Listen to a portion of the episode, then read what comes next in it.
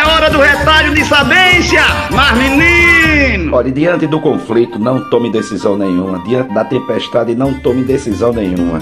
Pronto, agora tá tudo confuso, tá tudo atrapalhado, tá tudo desmantelado. Você não tome decisão nenhuma. Acalma o coração, vai tentando resolver as situações, acalmar os ânimos, deixar a situação um pouco mais calmo, deixar tudo mais tranquilo, para depois você pensar em tomar uma decisão.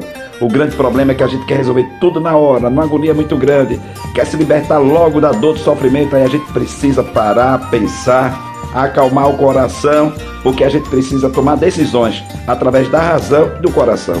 Não só da razão, porque senão vai ser uma decisão muito fria, a gente vai machucar muita gente.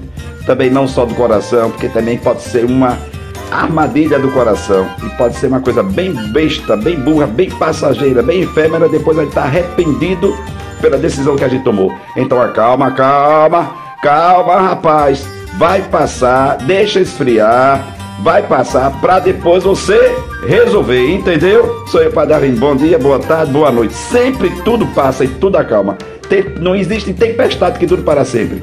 Aí depois você decide com sabedoria e pedindo sempre o que é melhor a Deus. Bom dia, boa tarde, boa noite. Mas meninos, calma, rapaz, calma, calma.